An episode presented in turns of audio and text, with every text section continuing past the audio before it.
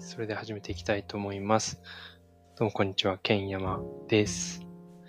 えー、外紙飛行機、えー、高校では、えー、どんな人に届くかわからない、え、自分なりの小さな問いや仮説を、え、そっと社会に投げる、え、そんな配信をしてみたいなと思います。いずれですね、え、詳細にもっと教えてくださる方や、一緒に対話をして仮説を深めていってくださる方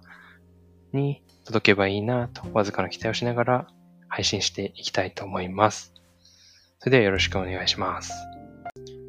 はい。それでは本題に入っていきたいと思います。今日、そっと考えてみたいのは、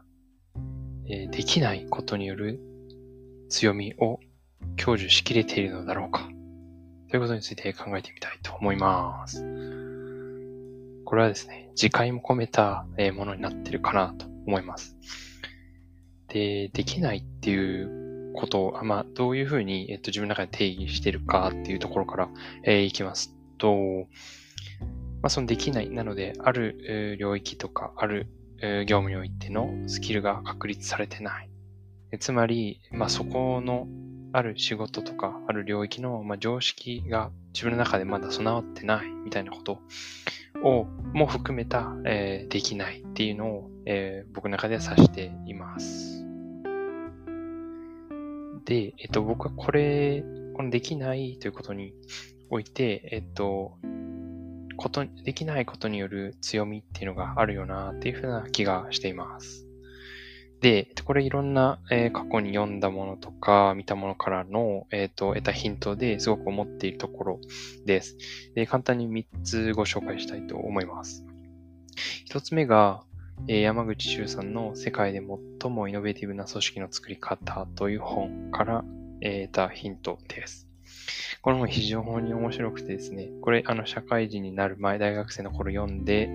あ、こんな面白い人が 社会にいるんだと思ってすごくワクワクしたのを覚えてます。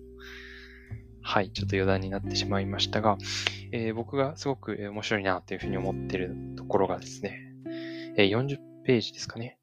えー、まず、えー、トーマス・クーンのですね、言葉を引用されています。えー、科学革命の構造という本において、本質的な発見によって新しいパラダイムへの転換を成し遂げる人間の多くが、年齢が非常に若いか、あるいはその分野に日が入その分野に入って日が浅いかのどちらかである。と指摘しています。っていう風な引用をしています。そしてその後に、ダーウィンについての、えー、お話が出てきます。ダーウィンは進化論を、えー、こう提唱した方として、まあ、有名ですけれども、え実は生物学者ではなく、自身を自ら地質学者と名乗っていたという話が、えー、出てきます。それでですね、えー、実は、えダーウィンは、あの、一度もですね、生物学者だったことがないっていうふうなことを書かれてるんですね。で、えー、ダーウィンは、えー、何を、えー、研究されてた人かっていうところで言うと、えっ、と、地質学者であり、で、ここの、え仮説を思い当たるにあたって重要なインプットがあったっていうふうに書いてあります。で、一個が、えライエルの地質学原理っていうもの。えもう一つが、えマルサスの人口論。でこの二つが、えダーウィンにとって大きなインプットになり、そして、え地質学者だったダーウィンが、え生物学の分野で功績を残すっていうことがあったっていうようなお話をされてます。まずこれが一つ目のヒント。そして、え僕が二つ目にご紹介したいのが、えー、インビジ、インビジボブルというですね、えっ、ー、と、商品。なんかこれは企業なんですかね。はい。えー、っていうものについてちょっとご紹介したいと思います。これはですね、えっ、と、デンマークの方がですね、えっ、と、ある時こう起業したっていうストーリーが、ちょっとこれどこかで、え、見たんですけど、どこだったかちょっと覚えてないんですけれども、えっ、ー、と、あるですね、えっと、デンマークのソフィーさんという方がですね、えー、大学生の頃に、えっ、と、毎日ですね、入学してすぐ、こう、ずっとパーティーに毎日を費やしてたそうなんですね。で、ある日ですね、え、開かれたパーティーに、なんかその日のパーティーは、こう各自が思い思いに、まあ、悪趣味な装いをして参加することが求められていたパーティーだったそうでですね、えー、その日、ふと部屋の隅に転がっている壊れた固定電話機のですね、受話器コードをですね、引き抜いて、ヘアゴムの代わりにですね、つけてポニーテールにしたということなんですね。ですね、これが、まあ、あの、もちろん悪趣味な見た目になってですね、なったんですけれども、これ次の日ですね、翌朝目を覚ましたとき、電話コードはまだあの髪の毛に巻きついたままだったそうなんですけど、え全くですね、え、ー、と、違和感を感じなかった。そうなんですね。頭痛もなかったっていうふうに、えー、書いてありました。で、この方はですね、実はこうヘアゴムでいつも髪をまとめた時にすごくひどい頭痛に悩まされていたそうなんですね。で、えっと、ここからアイデアを、えー、得てですね、実はこの方は、そのヘアゴムっていうものですね、えっと、新たな、そういう、えっと、髪に負荷がかかりづらい、えー、ような、えー、デザインの、えー、髪ゴム、ヘアゴムをですね、えー、開発して、えー、実際にここから起業していくっていうような、えー、お話があったりしました。これが二つ目のヒント。で、三つ目は、えー、ついこの間ですね、えー、オードリーのオールナイトニッポンでですね、えっ、ー、と、バチクルオードリーというですね、別の番組のお話をされていました。で、それは年末年始で特番でちょっとやってた企画があってですね、えー、オードリーの春日さんのですね、えっ、ー、と、ポジションをですね、いろんな他の芸人さんがやるっていう、えー、オリジナル、その、その芸人さんごとにオリジナルの春日を演じるっていうものをやってたんですね。でこれはすごい面白くて、で、えっと、4人ぐらいの、えっと、芸人さんがそれぞれやっていてですね、で、それについて、オールナイトニッポンで語っていたときに、あの、春日さんがですね、これ逆に僕も真似したいものがたくさんありました、みたいなお話とか、で、若林さんがそれに対して、やっぱり一人では越えられない壁あるよな、みたいな話をしてました。でですね、ここまで3つの、こう、私なりの、えっ、と、ヒントみたいなものをちょっとお話ししたんですけれども、えここからですね、実は、えっ、と、3つとも共通して言えるのが、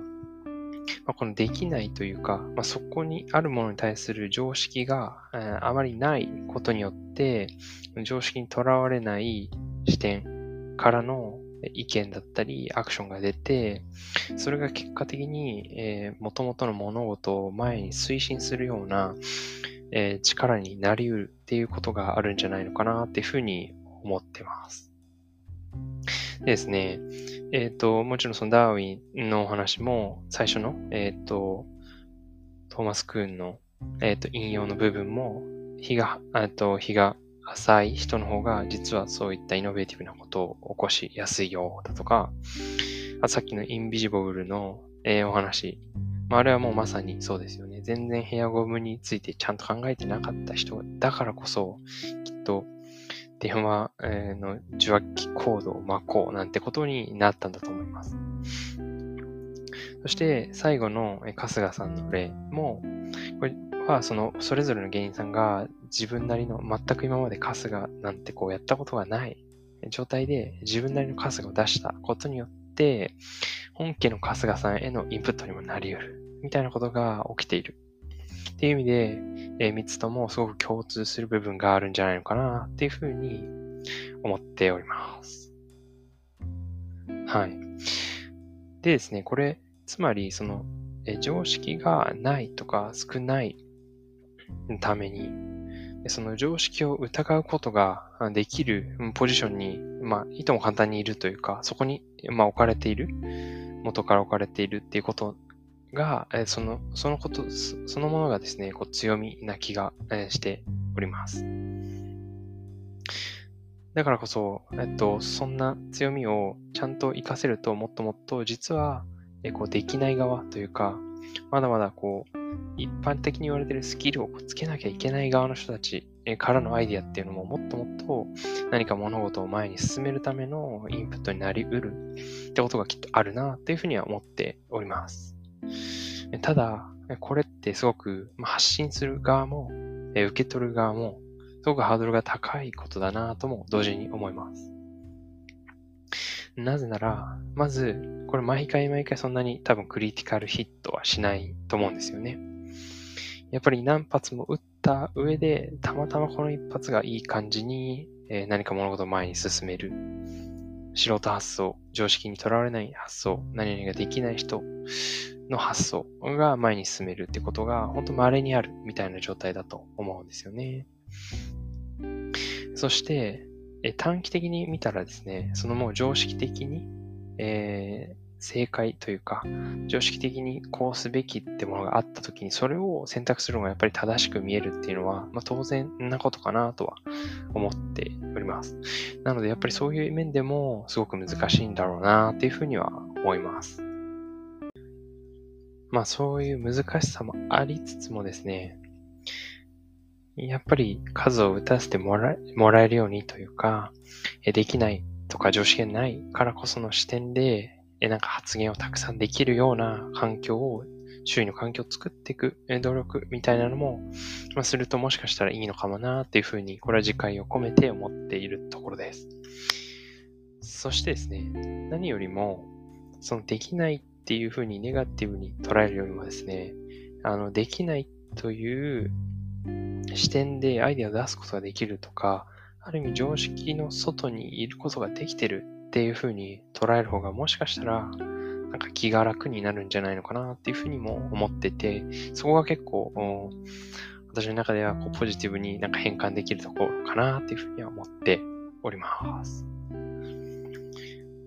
はい。そしてですね、まあ逆にその、す、えー、で、にですね、なんかある領域でもう常識が染みついている人でですね、あの別のところでは必ずどこかの何かの常識の外にきっといるはずで、自分がどこの外にいることができてるんだろうっていうふうに考えると、もっと世界が面白く見えるかもしれませんね。はい。ということで、こちらで終了したいと思います。そっと紙飛行機では、私、ケンヤマなりの小さな問いや、それに対する仮説をそっと、え投げさせていただく、そんな配信をしています。これに対して、もっと詳細に教えてくれる方や、こういう観点で考えたらいいんじゃないの？っていうふうにアドバイスくださる方や、もしくは一緒に対話をして深めていってあげてもいいよっていう方がいらっしゃいましたら、これ以上嬉しいことはありません。もしコメントや感想がいただけるのであれば、Twitter や Gmail、え、何でもいいのでくださると非常に嬉しいです。それではありがとうございました。